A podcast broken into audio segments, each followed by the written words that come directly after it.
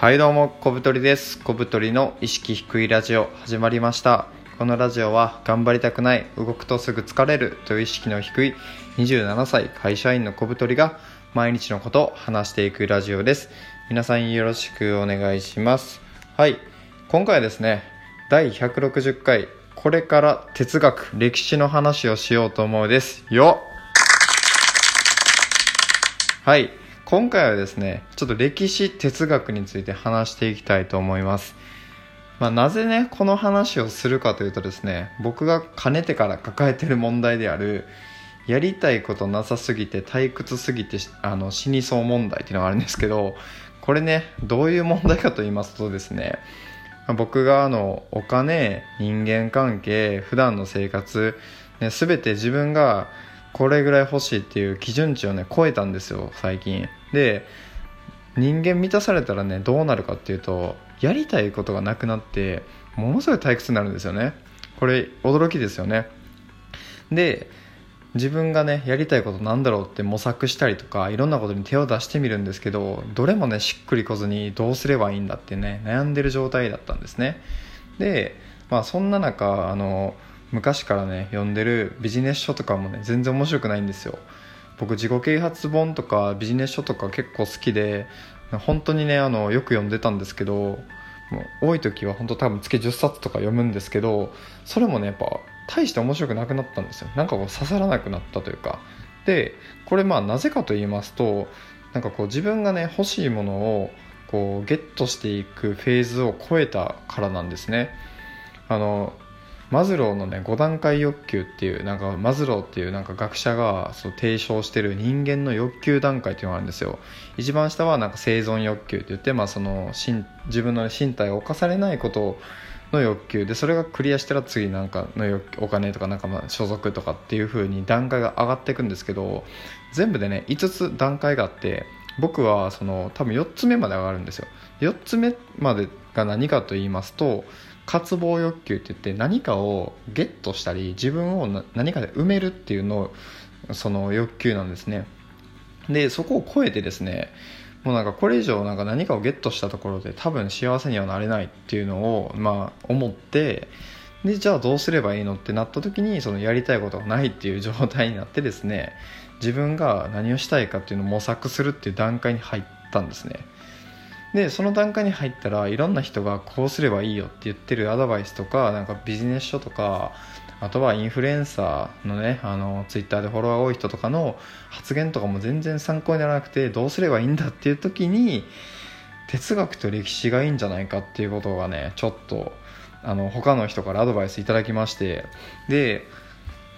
まあ、なぜ哲学と歴史がいいかっていうとですね、まあ、これは本当にあの人間があのもうね長い年月かけて考えてきたことが哲学なわけですよ。でしかもなんか哲学って人間はどう生きるんだみたいなその僕が抱えてるような問いに対しての答えを考えてるんですよね。だから同じような悩みを持った人たちが考えて答えを出してるんですよ。でまあ、その僕よりねはるかに頭が良くて、まあ、哲学者なんてねもう考えるの大好きな人たちですからその人が提唱してそれがね何百年前に提唱されて今も残ってるっていうことはもうもう優れた考え方なわけですよ。っていうのに触れて、まあ、何かヒントがあるんじゃないかというのがまあ哲学を勧められた理由で、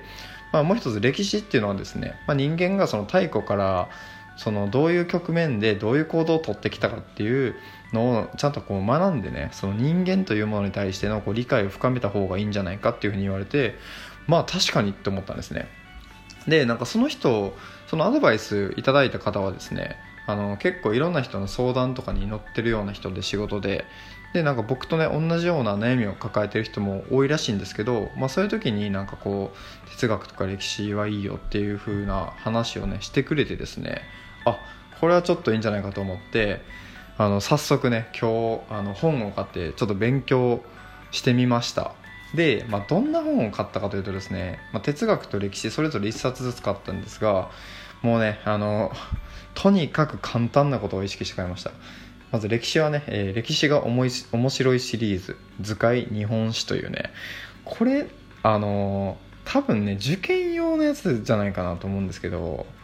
まあなんかその図解歴史がね図解されてて、まあ、資料集みたいな感じですね。でそれをまあ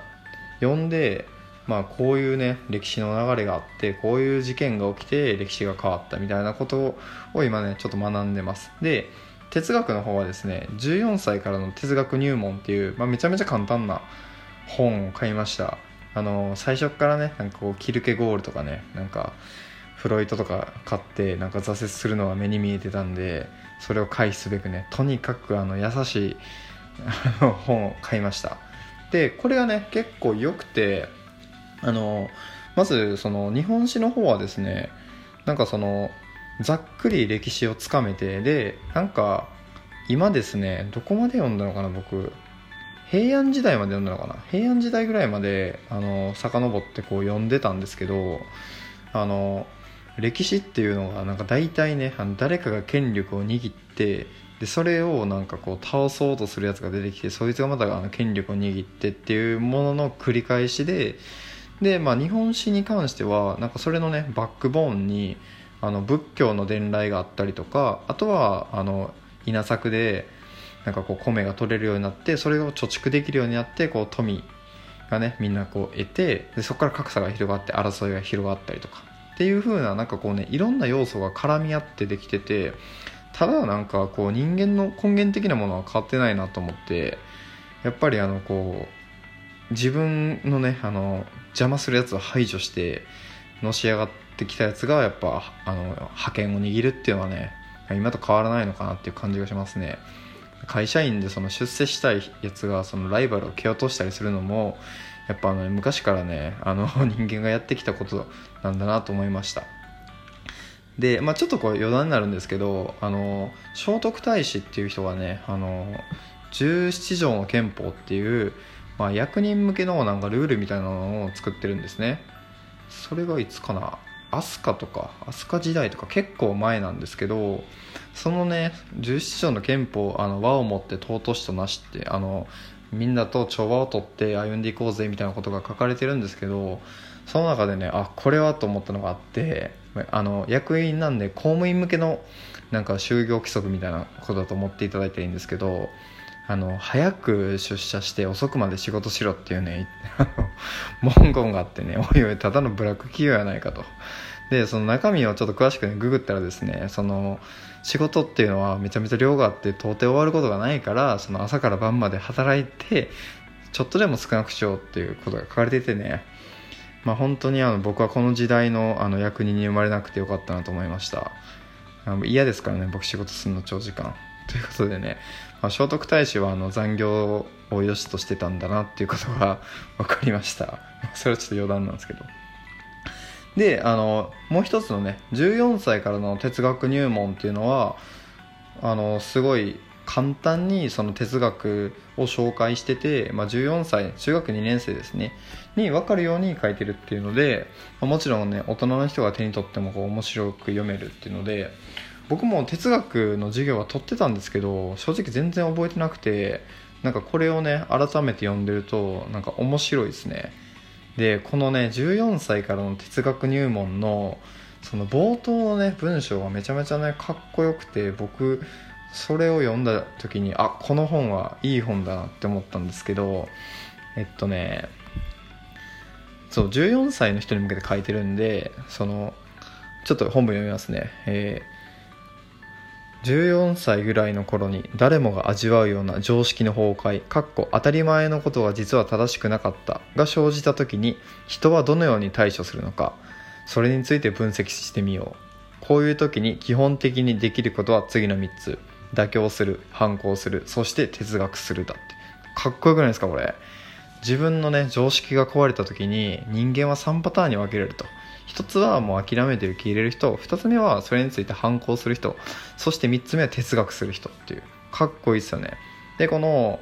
妥協すると反抗するっていうのはそのやってることは違うんですけどそのベクトルが違うだけでなんか性質は一緒らしいんですよ。その常常識が崩壊した先にあるものを受け入れるかただ反発するかでそれについて疑問を持って自分で考えるってことをしてないんで2つとも。で最後のね哲学するっていうのはその常識に対してその自分の中で疑問を持って問いを立てる。でそしてそれについて答えを出すっていうのが哲学で、まあ、僕がまさにねあの今ぶち当たってるものも哲学することで何か解決できるんじゃないかなっていうのをちょっと思いましたね。これで言うとね僕がその今ぶち当たってる常識の崩壊っていうのはお金を稼げばあの幸せになれるとかあの自由な働き方をゲットすれば楽しいっていうことが常識なんですよね。その僕僕がいるまあなんか所属してる界隈っていうのもなんか嫌なんですけど、まあ、フリーランス界隈はそういうことが多いんですけど僕は実際そういうものをねあのゲットして、まあ、そんなに多く稼いでるわけじゃないんですが、まあ、満足いくぐらいのお金は手に入れてで働き方も割と自由な会社員をしてその時にね僕あんまりやることねえなってなったんですよ。で常識がね崩壊したんですよ。なんかフリーランスの中で当たり前になんかいいとされてることをゲットした時に何もないんですよね。